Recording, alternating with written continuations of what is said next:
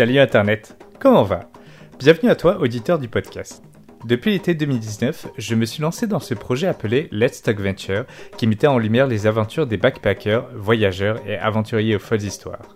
Mais avec la pandémie actuelle du Covid-19 et la remise en question du voyage, de nos déplacements et de nos modes de consommation, ça me semblait assez hors contexte de continuer ce projet avec cette ligne édito initiale. Mais, étant donné que faire des interviews avec des humains aux histoires rancobolesques, ça me manquait énormément, j'ai décidé pour cette série d'épisodes de me focaliser sur le fait de vivre à l'étranger. Qu'est-ce que ça fait de s'immerser dans une nouvelle culture, un nouvel environnement et de changer de mode de vie? Bref, l'aventure internationale. Voici donc mon interview avec Axel, un jeune homme parisien qui a grandi en France jusqu'à la fin du primaire avant de suivre son père parti travailler au Bénin pendant sa période du collège et de revenir en France en s'ayant découvert une passion pour le pays de ses ancêtres et le voyage en général. Ensemble, on discute de son enfance à cette période de sa vie, de l'ambivalence à être vu comme un homme noir en France et un homme blanc en Afrique, et de la culture vaudou originaire du Bénin avec une incroyable histoire en fin d'épisode. Je vous laisse donc en sa compagnie Let's Talk Venture with Axel. On est parti Et on s'installe. Salut Axel Salut Est-ce que t'es stressé du coup? Tony Tony. Salut Tony. Ça va? Ça va très bien. Est-ce que tu peux te présenter s'il te plaît? Alors je m'appelle Ouno Axel, j'ai 20 ans. Euh, je suis originaire du Bénin et j'habite euh, en région parisienne. Mhm. Et euh, pour ces vacances, j'ai décidé de venir à Lyon, dans euh, l'auberge Alter Hostel, Ouais. pour découvrir un peu la ville et euh, m'enrichir d'expériences avec les autres. D'accord. Je trouve ça fou en fait que déjà à 20 ans tu sois déjà au courant de tout ce qui est workaway, euh, voyager comme ça. C'est Mhm. comment t'as as connu ça? Euh, bah, depuis petit, j'ai l'habitude de voyager. Ouais. Et normalement, c'est mes parents qui me payent tout, mais en grandissant, forcément, il va falloir que, que je me débrouille par moi-même. Et donc, j'ai cherché comment voyager tout en euh, minimisant les frais de logement Ouais. pour euh, être capable de m'autosuffire. Ouais. Et en cherchant, il y a euh, une amie qui m'a parlé d'un site qui s'appelait Elpix, Ouais. qui m'a dit euh, Tiens, tu devrais regarder, toi qui aimes bien voyager, comme ça, ça pourrait t'intéresser.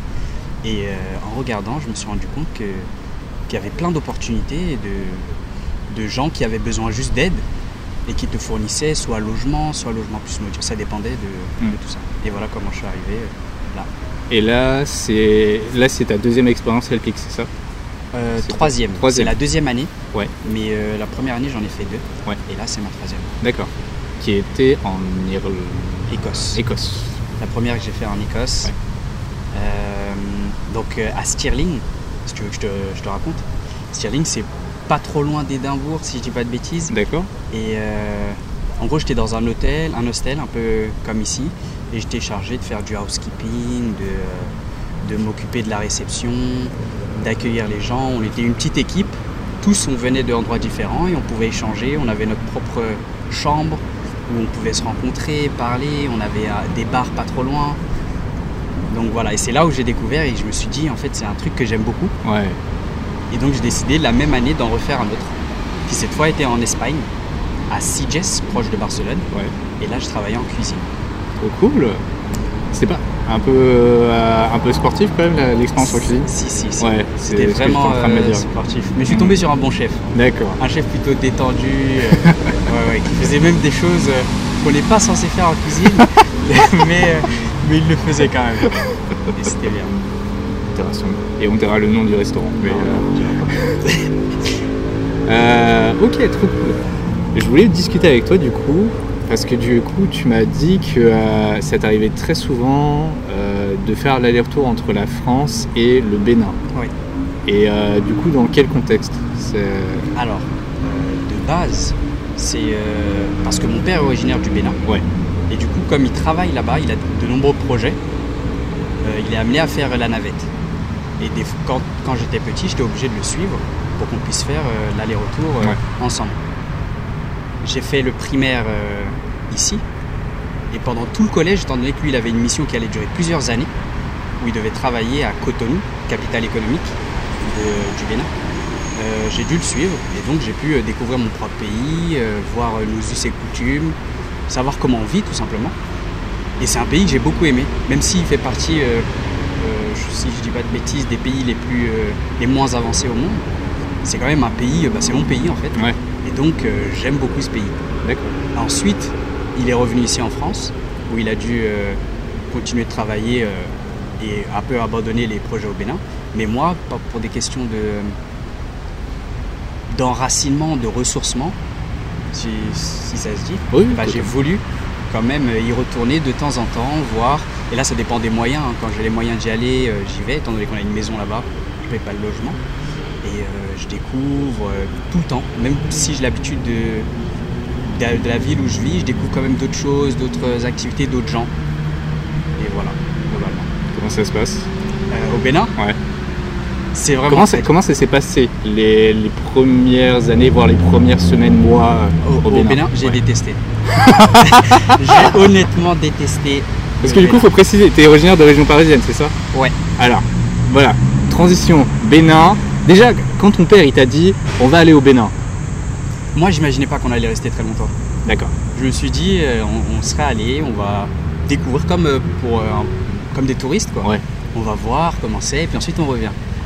Mais en fait, il m'a dit non, on va y aller, et puis euh, tu vas aller à l'école là-bas. Tu vas. D'ailleurs, la première école que j'ai faite, c'était une école française pour essayer de continuer à suivre. Mais après, j'ai été dans des écoles locales, donc euh, des écoles là où c'est toujours un programme français, mais enseigné à leur manière en fonction des, des ministères, etc. Et ça a été euh, une grande différence de voir qu'en fait, ils n'ont pas la même manière de vivre que nous, la même mentalité que nous. Euh, c'est différent.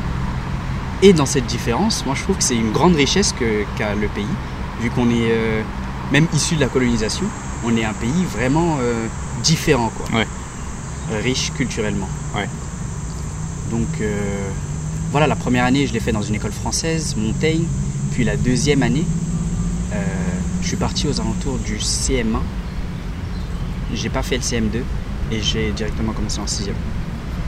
Et donc en sixième, je suis allé dans une école africaine et là, euh, c'était le plaisir, quoi. c'était, le plaisir de voir, euh, bon déjà la différence qu'on faisait parce que lui, il a un accent, lui, il a une couleur de peau un peu plus claire, lui, voilà, son papa, etc. Donc peut-être la jalousie qu'il y avait au- autour de ça, mais c'est pas méchant. Ouais. C'est juste euh, les gens se demandent tiens, toi qui es allé dans ce pays, comment c'était? Et moi aussi qui étais intéressé par le fait que eux ils vivent ici, donc comment c'est, comment euh, bah, tout simplement comment on vit ici. Ouais. Et euh, bah, petit à petit, je me suis fait des amis et euh, tout s'est très bien passé. J'ai même été triste quand je suis parti en troisième pour venir faire le brevet ici. D'accord. Ah, ah, ouh, ouh là Ouais. C'est. Ouais, du coup, en quatrième, t'as fini, après t'es, euh, t'as passé ta troisième. euh, Voilà, la troisième, en France. mon père voulait que je fasse quand même le Ok. brevet ici pour qu'il n'y ait pas de problème de euh, le diplôme n'est pas équivalent. D'accord, ok. Tu l'as eu? Ouais, je l'ai eu avec mention bien. Ah, bien, stylé. Euh, donc, t'as passé trois ans au Bénin et après, t'y es retourné combien de fois? À peu près, euh, bah, on a fait seconde, première. Ouais. Je suis pas allé en terminale, vu que c'était l'année du bac. Euh, après, mon père y est retourné. J'y suis retourné une dernière fois. Là, je suis en L3. Ouais. Et euh, donc, j'y suis retourné une, une dernière fois, on va dire trois, trois, quatre fois. D'accord. Sur, euh, pendant combien de temps? Sur, sur 5 ans. 3-4 fois sur 5 ans. Mais je veux dire, des, des- c'est des durées d'une semaine, Ah, d'un mois de... Non, on- quand on y va, on reste longtemps. D'accord. On doit rester deux mois, si ce n'est plus. Si on peut cool. juste y aller comme ça, voir, Ouais. ça c'est en général mon père qui va faire aller une semaine et Ouais. Mais moi, quand j'y vais, je reste. D'accord. Euh, bah, du coup, question inverse, c'était quoi les chocs culturels qui t'ont choqué quand t'es revenu en France euh, pour la troisième? Euh, je vais prendre par partie. Si je prends par exemple l'éducation euh, nationale, donc l'école, c'est totalement différent. Ici, je vais pas dire qu'il y a un laisser-aller, je veux dire que c'est beaucoup plus relax, cool. Si je te donne mes horaires par exemple, nous on commençait à 7h l'école, et c'est pour euh, les collégiens, hein. on commençait à 7h et on finissait à 19h. Alors, laisse-moi t'expliquer. On faisait 7h, 19h. 7h pourquoi? Parce que le Bénin c'est un pays très chaud. Ce qui fait qu'entre midi et 15h, on ne peut pas travailler. C'est impossible. Donc entre midi et 15h, tu avais une pause qui te servait à faire une sieste, qui était euh, obligatoire. Tout le monde la prenait.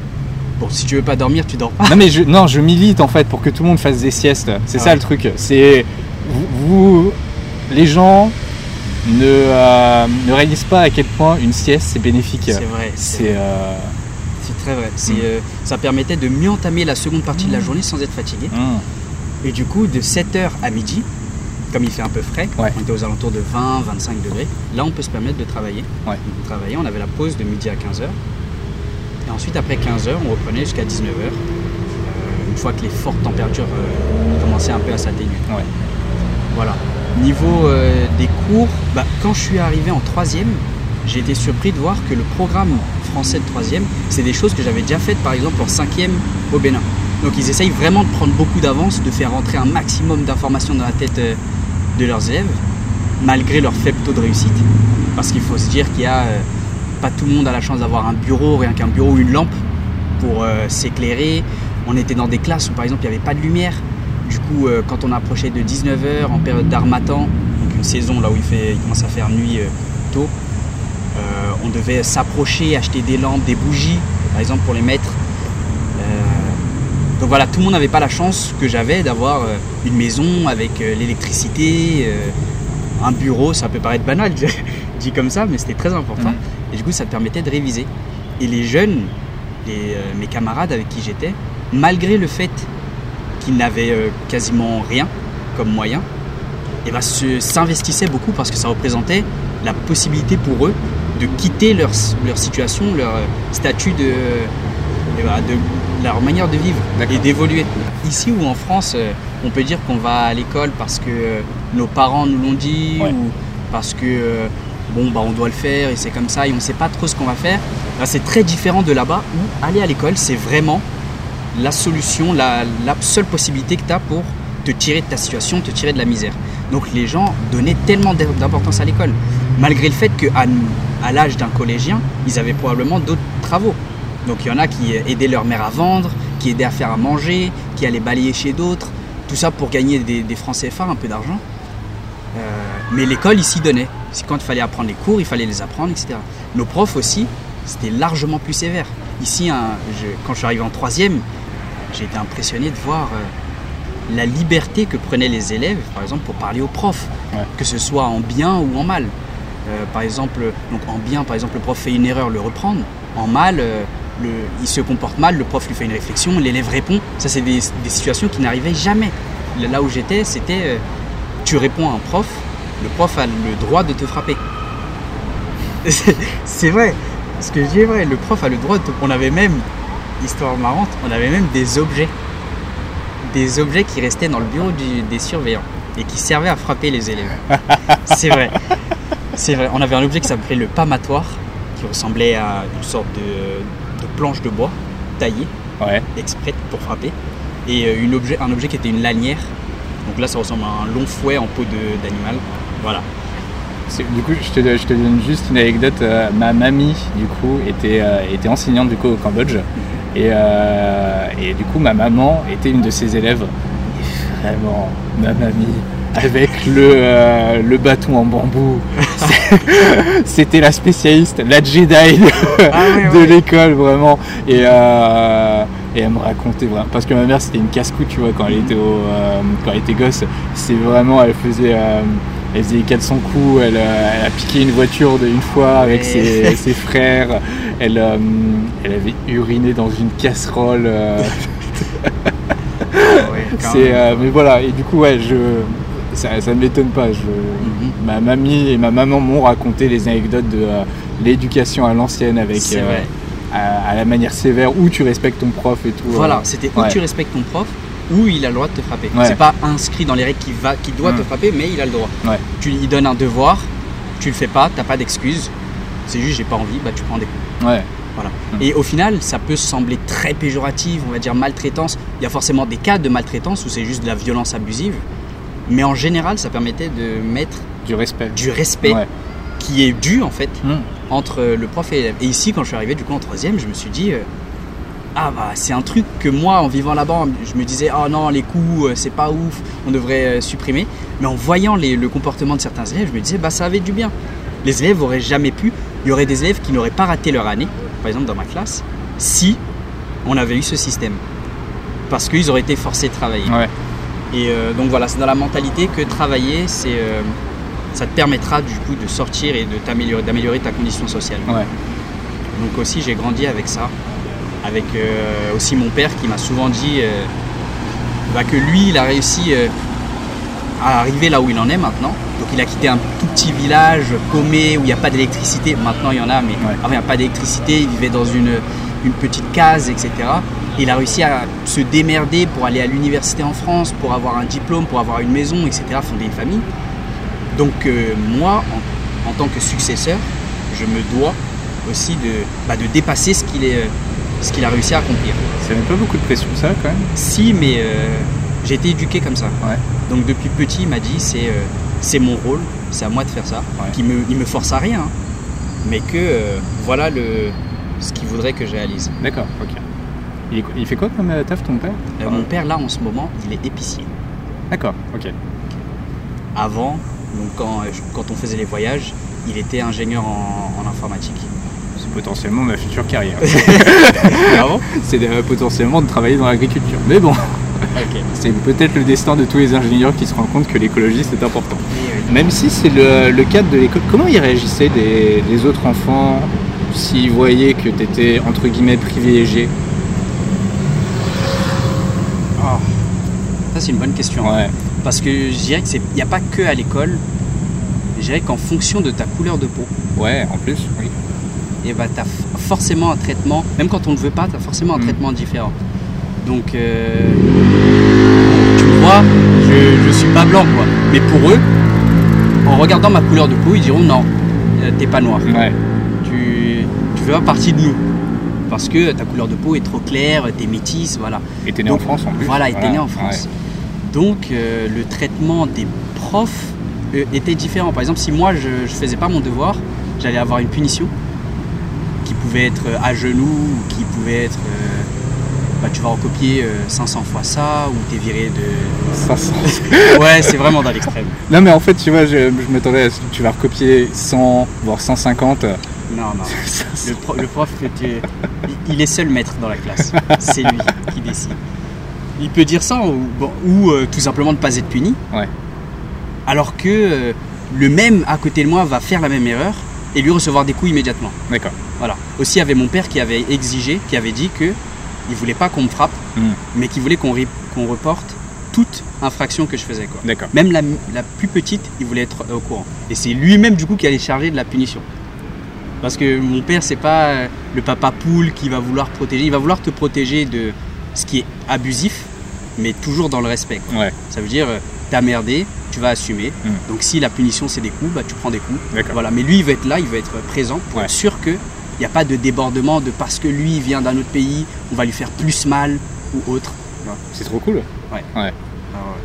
Donc ouais, il y a un traitement privilégié, que ce soit à l'école, que ce soit euh, dans la rue, par exemple. On a beaucoup de marchés qui sont dehors, des vendeurs ambulants, etc. Et ben un local, par exemple, qui va vouloir acheter euh, une montre, on va lui dire c'est 1000 francs CFA, 1200, ça correspond à 2 euros à peu près. Tandis que toi qui vas vouloir acheter la montre, on va peut-être te dire c'est 10 000. tu vois. Mm. Donc euh, il, y a- il peut y avoir une explosion de prix quoi, entre, euh, en, en fonction de la couleur, parce que c'est lui qui décide Ouais. à combien il te le vend. Tu vas pouvoir négocier bien sûr, c'est 10 000, tu dis non c'est trop, tu finis à 5 000, au final la montre coûtait euh, 500 quoi. Ouais. Ouais. Mais euh, c'est comme ça. D'accord. Donc euh, ouais, en général que ce soit euh, où tu veux manger, comment tu veux t'habiller, etc. Bah, euh, ça se fait euh, en fonction de ta couleur de peau. Ouais.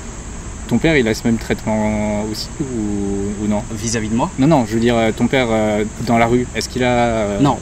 Non, parce que mon père est noir, il parle la langue. Ouais. Ça, c'est une barrière aussi que j'ai. Je comprends, mais je ne parle pas la langue. D'accord, ok. Donc, euh, déjà, de base, quand tu ne parles pas la langue, ils, savent que tu n'es pas d'ici. Donc, ils essaient de moufler. Mon père, lui, il parle la langue, il parle français, il parle. on a plein de dialectes dans notre pays. Donc, il parle le fond, c'est le dialecte qui est le plus parlé, je pense, dans le sud. Et euh, du coup, non, lui, il n'a pas du tout ces problèmes. D'accord. Il n'a pas du tout ces Ouais. problèmes. Et, mais maintenant tu le parles ou tu le parles pas du tout Non, euh, toujours pas. D'accord, ok. Toujours pas. Il faut que j'y retourne. En fait, j'y vais. Ouais. Je commence à parler la langue en un mois. Je commence à m'améliorer un peu en le deuxième mois et je dois repartir. Et ensuite, pendant toute l'année scolaire où je suis à l'université, j'aurai pas l'occasion de pratiquer. d'accord. Jamais. Sauf Ouais. peut-être à la, à la maison. Quoi. Donc euh, c'est plus dur. Est-ce que toi aussi tu as fait ce test de demander à, te- à ton père de, t'enseigner la langue? Oui, Parce que moi, j'ai, moi aussi j'ai une anecdote par rapport à ça. C'est- C'est. euh, je, je ne parle pas non plus cambodgien parce que mes parents sont des profs. Nuls Ils sont mauvais C'est. euh, je crois que c'était vers mes 12 ans ou 15 ans. Enfin, c'est- ça a été deux fois. Ça a été la première fois vers mes 11 ans où j'ai, j'ai dit à mes parents Ok, ça serait quand même cool. euh, ou c'est peut-être eux qui ont fait l'initiative. Ok, on a merdé, on va quand même essayer de te- t'enseigner la langue, même si on te l'a pas enseigné assez tôt, mais on, voilà, on va améliorer le cours, on va te parler en cambodgien et tout. Ce qu'on va faire, on va te donner un mot par jour, mais on va pas l'écrire, on va pas te l'enregistrer, on va juste te le dire le soir. tu le répètes plusieurs fois, et ça va rentrer Et ça n'est pas rentré c'est sûr que ça va pas marcher. Ouais, ouais, ouais. Et, et les deux fois, donc la première fois, donc déjà il n'y avait pas ma motivation à moi, plus cette mauvaise méthode d'enseignement, donc clairement je n'ai pas appris.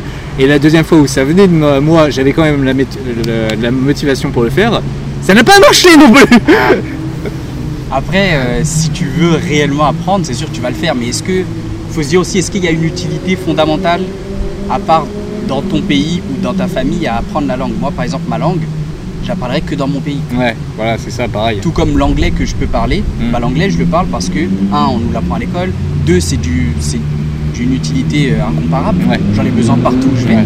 Donc c'est très facile tu le pratiques partout. C'est ça, ouais. Tu vas dans un. Moi, je suis allé en Espagne, je parlais anglais. Mm. J'ai jamais parlé espagnol. Ouais. Alors que j'avais des cours d'espagnol. Bon. Donc au final, apprendre le cambodgien pour toi, C'est pareil, très bien culturellement, Voilà. mais euh, dans la vie de tous les jours, ça va pas te servir. Mais je suis trop déraciné pour ça en fait. C'est, euh, je, suis, je suis trop, euh, je, suis une banane, clairement. C'est, je suis un, un Français dans un corps d'asiatique. euh, c'est, clairement ça. Et du coup, ouais, toi, que, Bah, moi, pour apprendre le fond, bon, mon père, il a jamais voulu me donner des leçons ouais, de fond, mais comme je te dis, je comprends. Donc il Mm. va souvent me parler en fond et je vais lui répondre en français. Il va me dire non, non, euh, tu vas essayer de reformuler ça en fond, essaye de te débrouiller. Je veux te comprendre plus. Si tu parles français, je ne t'écouterai pas. Ouais. Tu vois Donc au final, j'arrive à faire quelques phrases, à lui dire les, les besoins euh, basiques. Mm. Mais euh, si tu me demandes de faire bah, une interview en fond, bah, ce serait impossible. ouais, d'accord. Après, mon père, en tant que professeur, il est pas ouf non plus. hein. Si ça peut te rassurer, il est pas ouf. Alors, quand j'étais petit, c'était lui qui m'aidait à faire les devoirs de sciences et ma mère les devoirs de littérature. Et il a, il a une patience très limitée. voilà, il a une patience très limitée. Il m'explique les maths, je comprends pas. Il va réexpliquer deux, trois fois. Et après, ça va, il va s'énerver, quoi. Il va s'énerver, essayer de me faire comprendre. Il va pas comprendre pourquoi je ne comprends pas. Et donc, euh, bon, bah, quand j'avais des devoirs, je voulais pas trop lui demander, euh, j'allais directement voir maman et je me disais est-ce que tu peux m'expliquer qu'elle avait la patience du coup et qui pouvait prendre des heures et des heures à m'expliquer la même chose jusqu'à ce que je comprenne. Donc voilà. D'accord. Ta mère est française, c'est ça? Ouais. D'accord, ok. Euh, on a fait ça, on a fait ça. Euh, traitement culturel du coup. ça, euh, Est-ce que tu penses que c'était un peu du racisme, euh, le fait qu'on te traitait différemment, ou c'était juste euh, on- il est blanc, il- son père a l'air d'avoir de l'argent, c'est. Est-ce que ça peut être appelé du racisme? Si c'est appelé du racisme, c'est du racisme positif. Ouais, d'accord. Donc je sais pas si on peut mettre racisme et positif dans la même phrase, tu vois, D'accord. parce que ça m'a pas l'air du, du Ouais. tout d'être ça. Euh, à mon avis, quand tu parles de racisme, ce sera plus euh, on te ferme certaines portes, on a un comportement moins euh, favorable avec toi parce que ta couleur de peau, ton Ouais. origine, etc.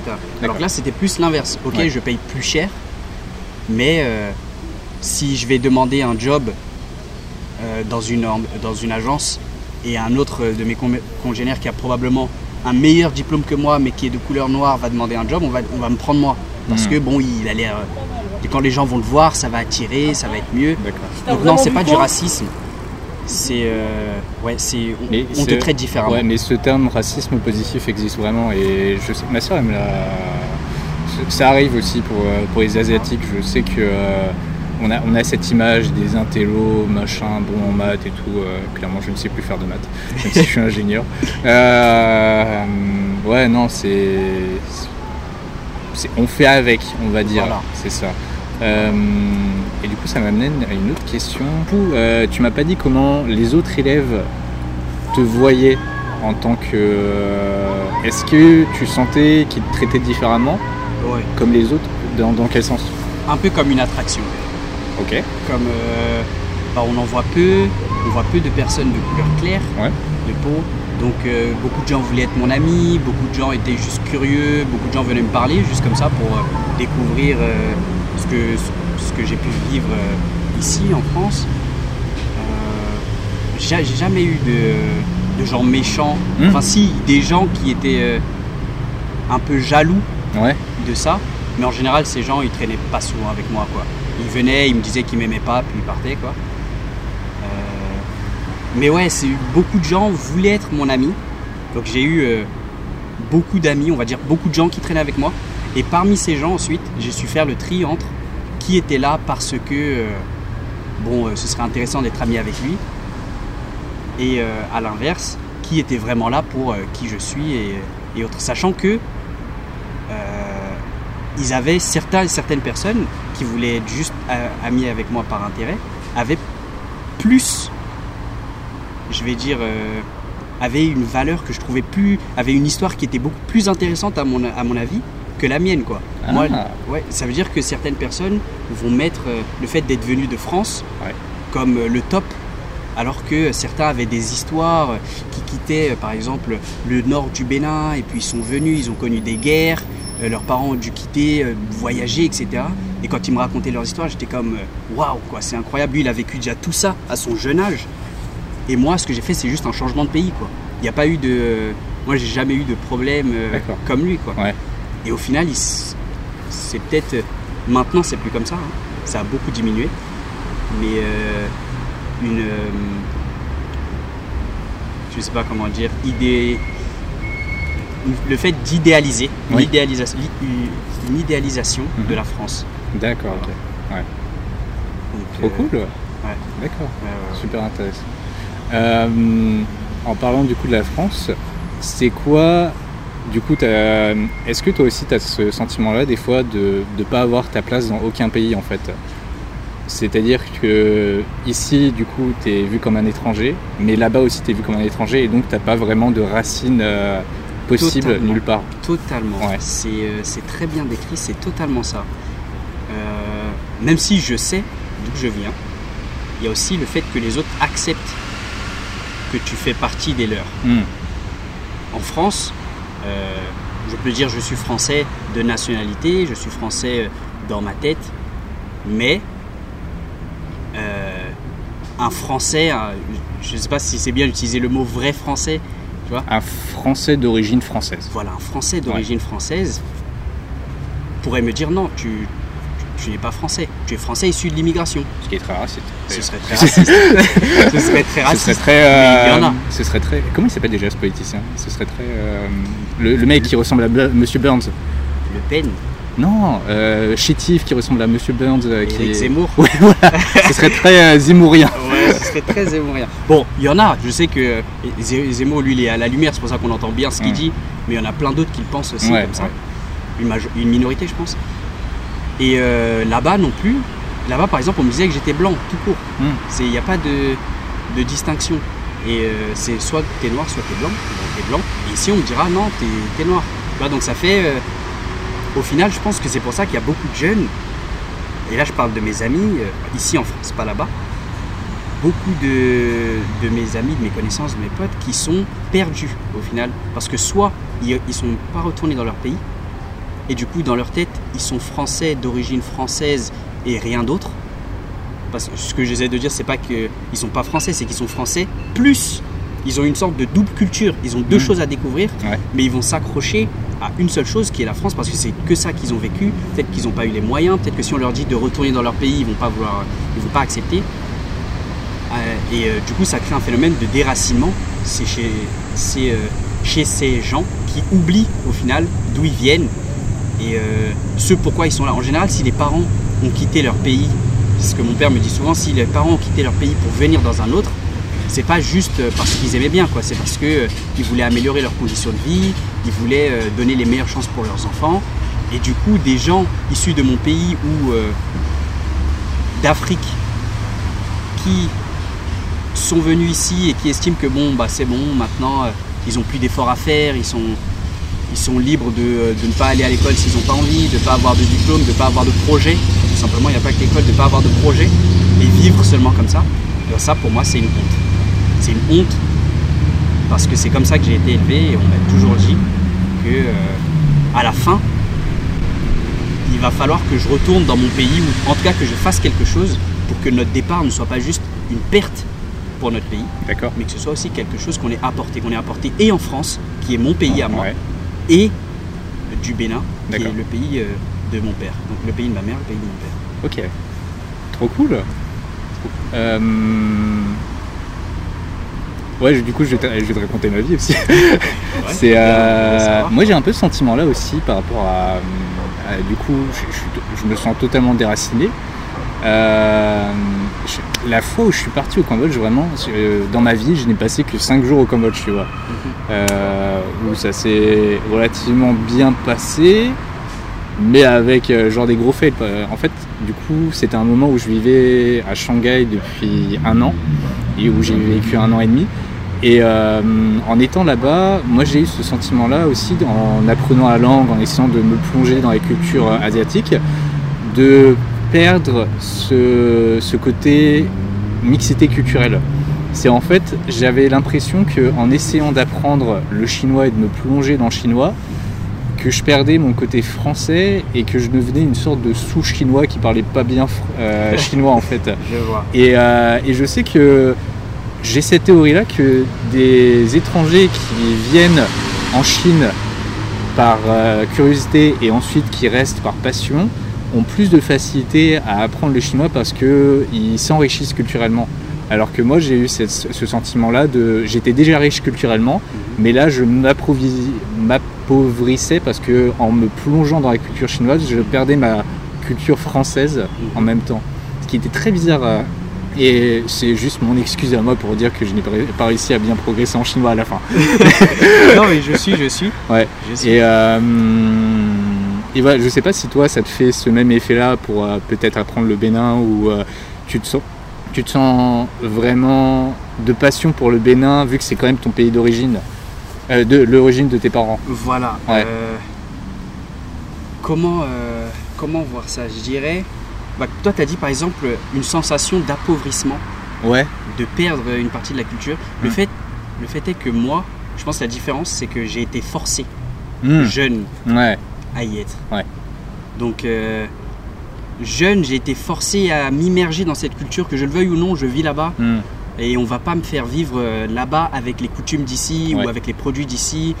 Et euh, je pense en vrai que n'importe qui, même toi, si tu veux t'enraciner, re- redécouvrir en fait d'où, bah, qu'est-ce, quelle est ton histoire, qu'est-ce qu'il y a eu avant, il, faut, il faut faire ce- cet effort de être, d'être moqué. Par exemple, quand moi j'essayais de parler le fond, et ben, j'étais moqué par euh, ceux qui vivaient, de la, ceux qui vivaient euh, là-bas. Quoi Ouais. parce qu'ils parlent mieux que moi, ils connaissent des dizaines d'expressions mieux pour, pour dire la même chose. Quoi. Et euh, moi, je galère à essayer de construire une phrase qui est même pas juste Mm. au niveau de la syntaxe ou autre. Euh, mais au final, c'est pas pour les autres que je fais ça. C'était, euh, c'était au début pour rendre mon père fier, et ensuite parce que bah, c'est un héritage culturel qui m'appartient. Ouais. Donc euh, que je le veuille ou non, ça m'a- ça m'appartient, c'est en moi et euh, je dois en faire euh, bah, le je suis pas obligé en vrai je, je dois pas mais il, il serait mieux de faire du mieux que je peux pour euh, avoir le maximum de connaissances des deux côtés donc pour quelqu'un qui voudra prendre le, le- le fond et qui viendrait dans notre pays et qui est par exemple français qui s'installe et qui apprécie le pays et qui reste je pense pas qu'il aurait plus de facilité que, que moi parce qu'au fond au fond euh, euh, de moi j'ai des capacités peut-être innées, dues à la génétique, dues à... Tout ça, c'est euh, rien de scientifique dedans, mais j'ai peut-être des capacités qui me permettront, moi, de mieux comprendre ça, de mieux m'intégrer dans le pays, de mieux savoir comment bah, le gars à qui je parle, qui est originaire de, de mon pays, se sent ou que- qu'est-ce qu'il veut, quoi. Donc, au final, je pense que qu'il n'y a jamais de... Voilà, je pense que ce que je vais dire, c'est qu'il n'y a jamais de déracinement total, irréversible. Ok. Ça, ça n'existe pas. D'accord. Ça ressemble à quoi le, euh, le fond? Le fond, donc c'est un dialecte qu'on parle au Bénin. Euh, ah, ça ressemble à quoi? Euh, Bah, je peux pas te dire à quoi ça C'est- ressemble, je peux te parler. Déjà, est-ce que c'est une langue qui utilise euh, les tons, les syllabes Ouais, en particulier? C'est une langue, par exemple, moi je ne l'ai jamais vue écrite. Ouais. Enfin, si, dans les musées, je l'ai vue écrite, mais on me l'a jamais écrite. Par exemple, mon père qui m'a écrit un truc en fond. Il sait pas l'écrire, il sait le parler. Ouais. C'est L'écriture, en fait, c'est quelque chose qui se transmet. euh, on a vraiment une culture orale. Ouais. Ça veut dire que notre transmission, à l'inverse de- des pays où on écrit tout, tout est écrit et du coup la transmission se fait plus facilement, il suffit de lire et du coup tu lis, tu as le, le savoir. Là c'est plus oral, des histoires, des, euh, des choses qu'on raconte et qui se transmettent de génération en génération de telle manière que quelqu'un qui vient et qui n'a aucune idée de. qui n'a aucune connaissance au préalable aura beaucoup de mal à, co- à comprendre la culture. Quoi. Certes, il y a des historiens qui peuvent faire des, euh, des travaux de mémoire, etc., pour savoir, mais ça va être beaucoup plus compliqué que dans certains pays où euh, bah, tout est manuscrit. Mm. Donc, par exemple, ma grand-mère, je sais que ma grand-mère paternelle parlait et savait écrire le fond.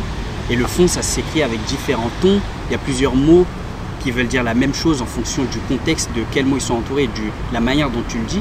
Par exemple, très simple, pour dire 3, le, le chiffre 3, on disait aton. Donc là, j'ai la voix qui descend. Et si je voulais dire 5, je devais dire aton. Donc la voix qui monte. Et euh, y avait, ça se fait avec des, euh, des chapeaux, Oui. un peu comme, euh, je crois, le mandarin. Oui, tout à fait. Et euh, en fonction de euh, ta prononciation, ça change le sens euh, de- du mot. D'accord. À l'écrit, c'est vraiment tout ce que je pourrais dire. Et en gros, on a des phrases pour dire plein de choses. C'est vraiment très imagé. C'est un truc que j'ai remarqué aussi. C'est que quand on parle, quand on utilise des proverbes ou bien des petits. C'est utilisé dans la, dans la vie de tous les jours. C'est très imagé, quoi. Ça va faire penser à des histoires. On peut utiliser des animaux pour euh, décrire euh, une situation. On peut dire. euh, traduit littéralement, c'est. En fait, si je traduis littéralement du fond en français, ça aurait aucun, aucun sens. Ouais. C'est peu, euh, peu compréhensible, mais au final, c'est l'idée d'utiliser des expressions, des histoires, des animaux, Ouais. des dieux, des divinités plutôt, pour exprimer une sensation, un sentiment. C'est- euh, comme un équivalent de dire euh, je me suis fait poser un lapin, ce genre de Totalement, truc. euh, voilà. euh, ça sort de mon chapeau. Voilà, et c'est très riche en expressions comme ça. Ok, d'accord. Et en termes de du coup syllabes, c'est des syllabes qui sont similaires au français ou c'est des trucs qui sont Non, vraiment. C'est une langue euh, qui utilise le, le les. c'est euh, Déjà, c'est une langue tonale. Ouais. Ouais. Et après, est-ce que tu as des sons particuliers? Parce que je sais par exemple, dans, dans le mandarin, tu des sons très particuliers qu'on n'a pas dans la langue française, comme le A, le E, le. C'est, vraiment des, des syllabes atypiques qui sont très dures à, assimiler pour un français ou pour euh, des étrangers. Et il y a des trucs, du coup, similaires, euh, vraiment atypiques que de. Où il y a des trucs qu'ils n'utilisent pas, par exemple, dans la langue française. Je sais que dans le mandarin, ils, ils savent pas faire la différence entre le et, et euh, ou euh, re. Ils savent pas l'utiliser, le re. Je dirais que les R, par exemple, nous tous nos R sont limite roulés Ouais. slash. euh, en fait, c'est le son R ne ressort jamais, jamais, jamais. Euh, Il y a certainement des sons. malheureusement, je, suis- je suis vraiment pas bon, hein, mais il y a forcément des sons qui sont utilisés en fond et, euh, et pas par exemple en français. Je sais par exemple que dans mon nom, et ben c'est Mounou. Mon nom s'écrit H-O-U-2-N-O-U. Donc un français dirait ça Ounou. Moi à l'école on m'a toujours appelé Ounou Axel. Alors que euh, un béninois va lire ça Hum. Donc le H c'est un son qui vient du nez en fait. Hmm. Ça va faire Hum au lieu de Ou.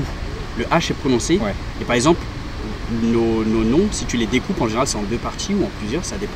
Tu as Nous qui veut dire sang et Nous qui veut dire chose. Ok. Et dans notre famille, Hounou, ça veut dire fils de sang.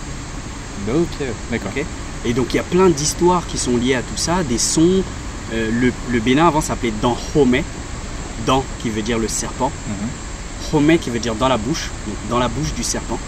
C'est euh, c'est comme ça que s'appelait euh, notre pays. Il y a des lettres qui sont pas utilisées dans l'alphabet français, des sons, plein plein de choses quoi. Ok, d'accord. Il y avait des, hum, des cas comme toi, des, des cas, pardon. je- je- il y avait des. Si, si, ouais. des, hum, Est-ce qu'il y avait aussi, de, avec toi, dans l'école, d'autres personnes qui venaient de la France euh, ou, euh, Dans ma- quand j'ai été à Montaigne, donc l'école française, Ouais, où il y en avait. d'accord. Donc là, il y avait, euh, il y avait de tout, hein, il y avait des, comme une école normale, il y avait de tout. Mais quand j'allais dans des écoles plus proches, plus locales, là j'étais le seul. Ok, d'accord. Donc totalement seul, tout le monde euh, vient du même endroit. Et donc voilà, il n'y a pas de diversité. Ouais. Il y a une diversité locale, donc lui il vient de tel côté du Bénin, lui vient de tel côté, mais pas international. Et tu réagis comment du coup quand tu croises d'autres euh, Français, France- euh, Français caucasiens ou d'autres Français euh, Je réagis très peu parce Ouais. qu'en vrai, c'est comme quand je vais en vacances dans un pays étranger. C'est pas que j'aime pas les Français à l'étranger, mais en général, si je vais à l'étranger, c'est pour ne pas croiser d'autres Français voilà, croiser d'autres Français. C'est pour être totalement dépaysé Ouais, et, ouais. Et voir d'autres choses, découvrir d'autres choses. Donc euh, c'est bien, je peux le voir, je peux lui dire euh, salut, euh, voilà, euh, Mm. qu'est-ce que tu fais là, etc. Mais en général, je vais très peu traîner avec lui parce que culturellement, il va m'apporter moins que Mm. les autres. On va faire les touristes. C'est quoi qui est cool à manger là-bas Ah, il y a plein de plats Ouais. que je n'aime pas d'ailleurs. Il y a plein de plats que je n'aime pas, mais il y a des plats incroyables.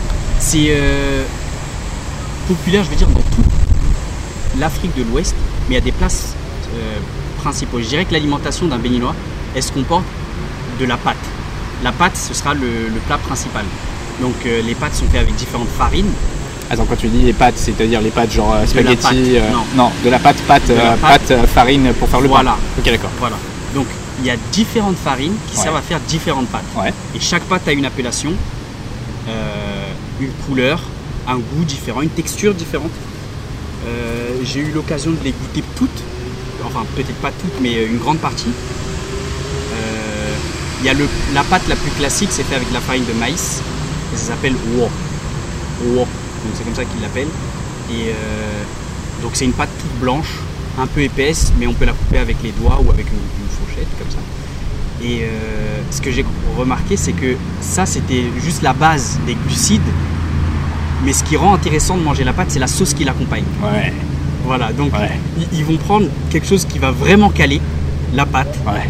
Et ensuite, là, il y aura plein de choses autour qui vont permettre de- d'embellir le goût de la pâte elle-même. La pâte elle-même, moi, je la mange, j'aime pas. Je trouve ça très mauvais, Ouais. Ça, ça a une texture pas ouf. Mais mélangé avec, euh, par exemple, du gombo, qui est une sauce gluante, ok Euh, du crin-crin, qui est une sauce faite à base euh, d'herbes, de plantes. Euh, Il y a plein de sauces différentes. Mant, ok, qui sera plus des, des épinards. Et euh, tout a des goûts qu'on retrouve très peu en fait, très peu ici. C'est très épicé.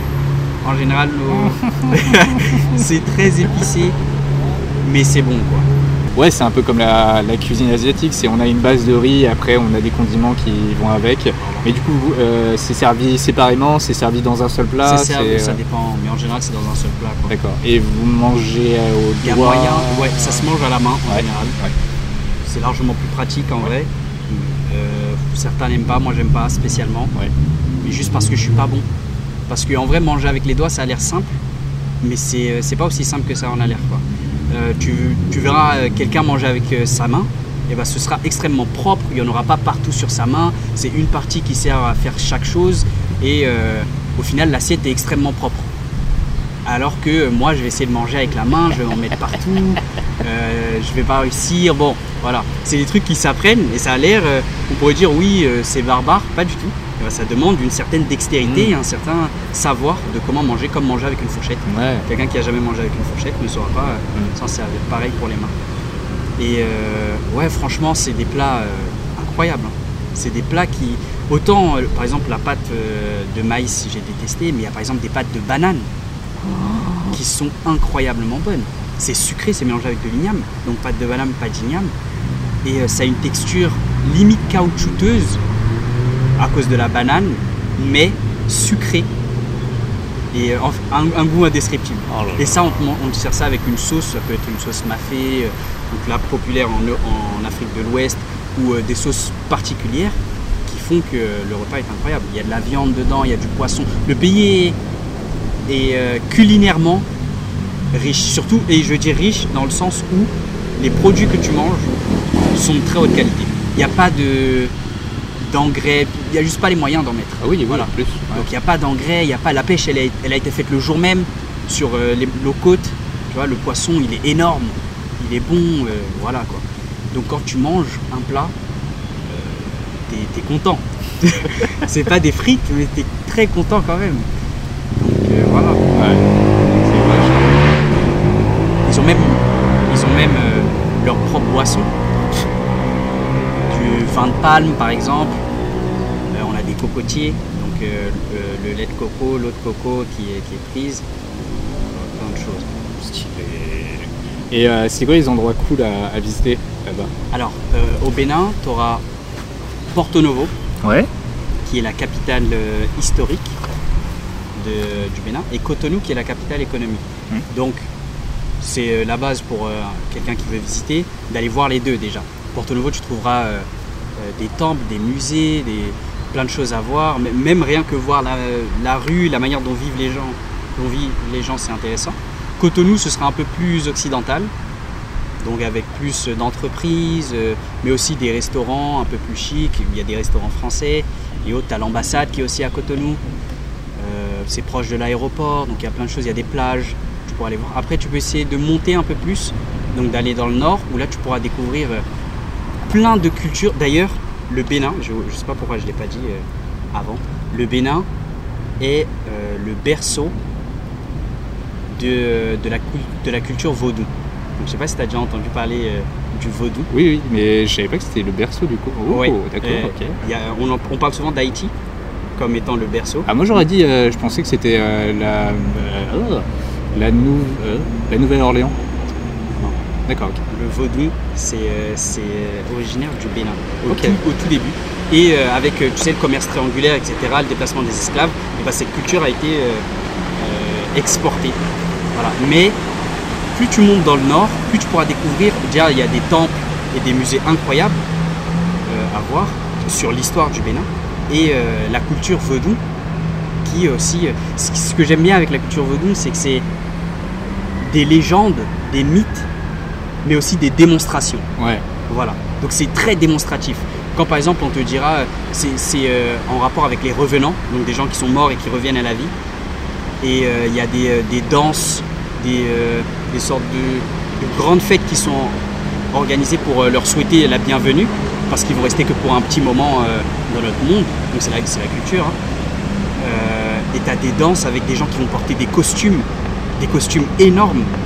Et chaque costume, chaque vaudou a une signification.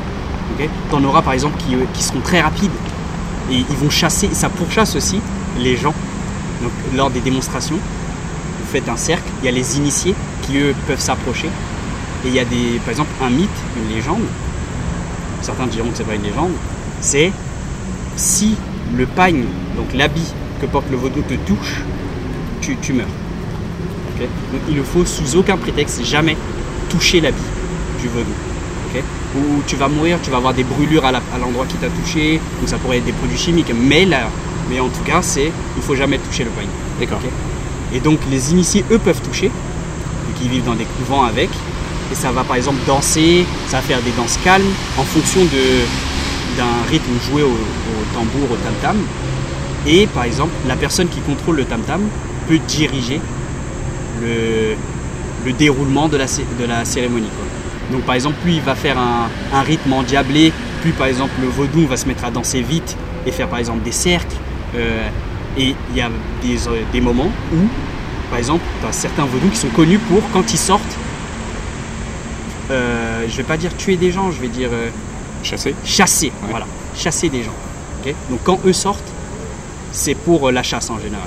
Donc ils vont, ils ont des machettes et des- d'autres trucs comme ça, et il y a leurs initiés à côté qui les retiennent, et euh, il y a des courses qui s'organisent. Donc moi j'ai eu, l'occasion de voir ça, et tu imagines petit, c'était incroyable quoi, incroyable. Et euh, donc voilà, il y, a- un gros engouement autour de ça. Chaque vaudou, je pourrais vraiment pas te parler de tout, mais chaque vaudou a, une histoire. euh, c'est vaste. Il y a plein de divinités. Sakpata, Hevioso, Dan, c'est des, noms que je te cite comme ça pour Dieu par exemple de la foudre, Dieu de la terre, le Dieu serpent. Et chaque divinité a des pratiquants, des couvents, des traditions, et c'est très vaste. Plus tu montes dans le nord, plus tu pourras voir ce genre de choses à l'état pur. Ça veut dire à l'état euh, non modifié pour que, ce soit, que ça plaise aux touristes, et etc. Donc juste pur comme c'est pratiqué, comme les gens qui vivent dans les villages pratiquent la religion. Euh, Voilà, donc c'est considéré comme une religion là-bas ou c'est juste une tradition? Non, non, C'est- une vraie religion. c'est une vraie religion. Ok. Les gens euh, y croient, prient, font des offrandes, des cérémonies pour euh, ce- ces dieux. Il y a même des, euh, des familles qui euh, sont connues pour vénérer tel dieu et Ouais. qui, on les reconnaît grâce à des scarifications. Ok. Par exemple, il y en a qui ont des traits sur la joue Hmm, et, en fonction par exemple du nombre de traits, tu sais que lui, par exemple, bah, il, il vient de telle famille qui vénère tel dieu. Ah, c'est ça, d'accord. Ouais, ouais, ouais. Ok, Telle divinité, pas dieu. D'accord. Et hum, il y, a- il y a une notion de, de paradis, d'enfer ou non rien, rien de tout ça. Je saurais pas te dire, mais je pense que ça existe. C'est juste je me suis, je, je suis pas assez calé dans, à cet endroit. Mais je pense qu'il y a bien une notion de, euh, de jugement, Ouais. de, de bien et de mal. Ouais. Et voilà, donc c'est vraiment, il faut suivre les, euh, les commandements, Mhm. euh, s'il y en a.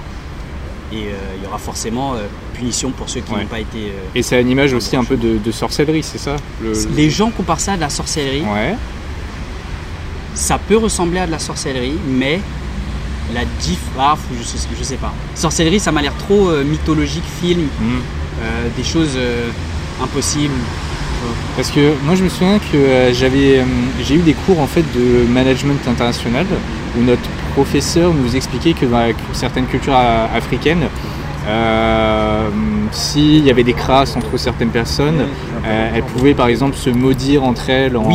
en lançant des bah, du coup des, Des maléfices. voilà des- c'est ouais. ça c'est Oui, ça ouais Ça, ça, ça existe très bien. Ouais. Euh, mais il n'y a pas enfin moralement c'est pas très cool Moralement, c'est pas très cool, c'est vrai. Mais euh, faut que ce soit quelque chose de très important. C'est, c'est pas des. euh, on lance pas. un- on ne maudit pas quelqu'un parce que. euh, je sais pas, vous avez eu. Il, il a embouti ta voiture. ouais ça arrive pas. Ça doit être vraiment un truc d'une nature très grave pour en arriver jusqu'à là, quoi. Mais- et ça c'est toléré justifié ou c'est de- disent euh, les gens De manière, euh, euh, enfin en euh, soi, t'as aucune preuve de prouver. D'accord, ok. Donc, euh, tu pourras dire oui, lui, il m'a maudit, et s'il dit non, bah c'est non.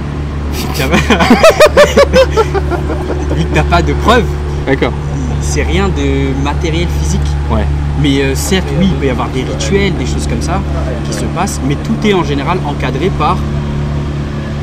euh, je vais dire par exemple le christianisme, ça va être l'Église, Mhm. et ben le vaudouisme, ça va être aussi une sorte de d'institution, mais propre à chaque divinité. D'accord. En tout cas, dans mon pays. Et les divinités entre elles, elles, s'entendent bien ou euh, c'est un peu les mêmes divisions que tu as entre le christianisme, le protestant prote- Ah, je sais Ouais. quoi ça. Et euh, est-ce qu'elles s'entendent bien? Question à laquelle. C'est en fait, est-ce que c'est du coup c'est c'est des divinités qui étaient toutes là déjà en même temps et tout le monde sait et s'accorde à dire qu'elles sont qu'elles existent toutes ou est-ce que Oui. c'est ça a le même problème que le christianisme où euh, les gens ils disent non le christianisme c'est pas la bonne il faut être protestant et euh, les- Euh, je pense qu'il y a des, il y a quand même des gens qui essayent de convertir, c'est au final Ouais, de convertir des gens, mais comme partout au final. ouais, ouais. Mais en général, je dirais que les gens qui sont dans un culte qui vénèrent une divinité reconnaissent les autres divinités, Ouais. mais n'en font pas partie. d'accord Donc, ils diront oui, ça existe. Par exemple, euh, quelqu'un qui vient de telle famille, qui vénère telle divinité, on le reconnaît grâce à tel signe, et ben on peut dire que par exemple, entre ces deux divinités, et ben en général, ça se passe pas bien. ouais Donc, il va essayer d'é- d'éviter la personne qui vient de, de tout simplement de, de cette autre famille. d'accord ok C'est vraiment une, euh, une conception des choses différentes. ok d'accord Mais euh, tout ça, ce que je te dis, c'est pas, euh, c'est pas le cas général. ouais C'est vraiment. euh, ça peut être pris au cas par cas. Donc, est-ce que ça existe? Oui. Est-ce que c'est vraiment un truc répandu qui se passe très souvent? Je pense pas. D'accord. Parce que moi, justement, cet exemple, je crois que c'est à Taïwan, où tu as, une église qui, en gros, sert à tout le monde. C'est-à-dire que euh, il se, ces trois religions, le christianisme, le bouddhisme et le, euh, le, Ah, euh, la religion maghrébine, L'islam. qui se sont, qui se sont dit, il y a un bâtiment, bon, on va se faire un calendrier. Après, voilà, vous, vous faites votre cérémonie à telle heure, telle date, et nous, on- si ça vous dérange si on fait ça. Et en fait, ils s'entendent tous très bien, tu vois. et ils partagent le même bâtiment. Et Non, non, ça, ça va pas. Parce qu'en général, euh, la divinité a sa statue, sa Ouais. statue à un endroit. ouais, Euh, elle peut être reproduite, mais c'est des lieux euh, quasi sacrés, quoi. Donc on n'amène pas une autre divinité. hum, Donc euh, voilà. ils peuvent être colocs. hein. Non, non, non, non, un peu de mixité quand même, un peu de, de bienveillance. J'aime bien finir mes interviews sur une histoire drôle de voyage, d'anecdotes. Est-ce que du coup, t'en aurais une en réserve de vraiment un truc un peu atypique que j'aime bien appeler des histoires what the fuck C'est-à-dire pendant ta découverte culturelle ou quelque chose du genre, tu t'es retrouvé dans une situation où tu t'es dit what the fuck? Qu'est-ce qui est en train de se passer? Ah. Ah, là, tu me poses une question. Est-ce que je vais réussir à trouver une pépite comme ça? Un truc incroyable qui m'est arrivé Hmm. Incroyable Non, je pense pas. En vrai, je pourrais te raconter des histoires euh, sur par exemple la fois où. euh, ouais, c'est tr- c'est très classique. La fois où par exemple j'ai raté mon train, j'ai dû dormir dans, dans la propre gare, il y avait des, euh, des drogués à côté de moi qui se piquaient. Tu vois, et En j'ai- France ou là-bas en, en Angleterre. En Angleterre, d'accord. Voilà. Ouais. Quand je devais prendre euh, mon bus pour aller de. Non, en Écosse. Quand je voulais prendre mon bus pour aller de l'Écosse à l'Angleterre, est-ce que j'ai un truc what the fuck? Ah, je sais pas. Je pense pas. C'est bah, au pire, raconte-moi la cérémonie euh, vraiment du, du vaudou. euh, Qu'est-ce que vu Ouais. Alors, ça, c'était très simple. Ouais. Euh, euh, mon père est originaire de Décamé, c'est un, petit- un petit village, un tout petit village au Bénin. Et pour des cérémonies, on a décidé d'aller d'abord là-bas et ensuite d'aller dans le nord pour découvrir un peu, quoi, vu qu'on est originaire du sud.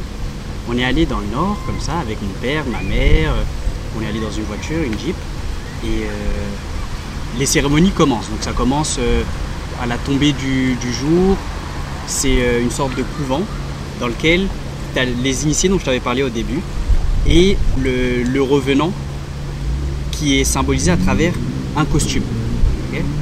Donc il y a le, revenant avec les costumes et il y en a d'autres aussi qui, sont tout autour de lui. Ils font une sorte de cérémonie, ils disent des paroles sacrées et euh, le costume qui est de base euh, par terre va se lever. ok? Donc tout ça, je te dis ça, mais en vrai, je suis sûr qu'il y a des explications. Moi, je sais pas que j'y crois pas, c'est que ça m'a l'air très gros. Donc voilà, le- la personne va, le revenant va incarner l'habit, le pagne, ok, et va sortir. Donc en marchant, il va sortir. Dehors, on a une sorte de gigantesque cour. On avait une gigantesque cour avec euh, plein de gens qui sont là, qui crient, qui, euh, qui acclament, voilà. Et euh, le- les vaudous vont venir se mettre au milieu. Donc les vaudous, c'est les divinités, le costume, c'est ça? C'est ça. Ouais. Donc le revenant vient parce que telle divinité, par exemple, l'a permis. Donc au final, il représente la divinité. Le costume? Vaudou, c'est le mot pour revenant? Non. En- Ok. Je, je peux appeler ça, ça, peut- ça peut m'arriver d'appeler ça des vaudous.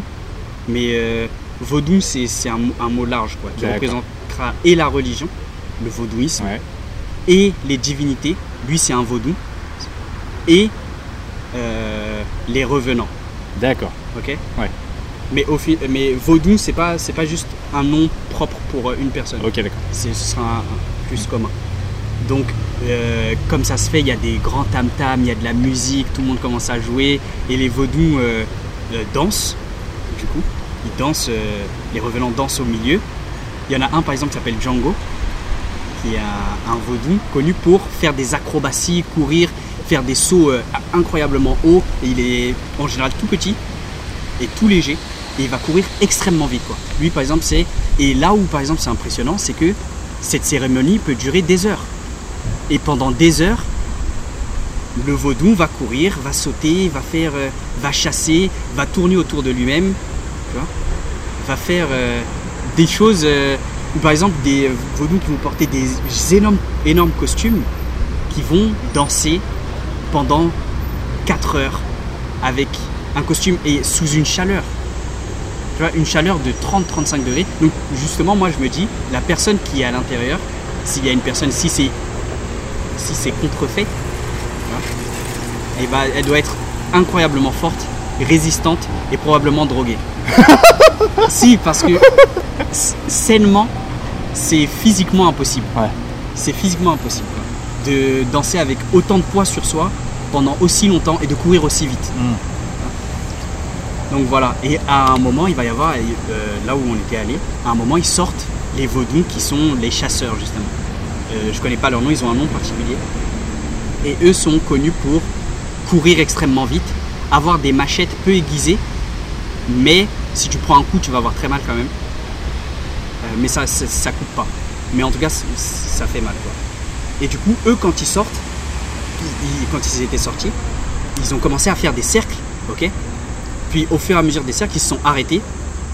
Ils ont par exemple ciblé une personne et ils lui courent derrière. Et là, du, coup, tu as les hommes qui, eux, participent à la chasse, à, la course en gros, un peu comme un jeu de chat.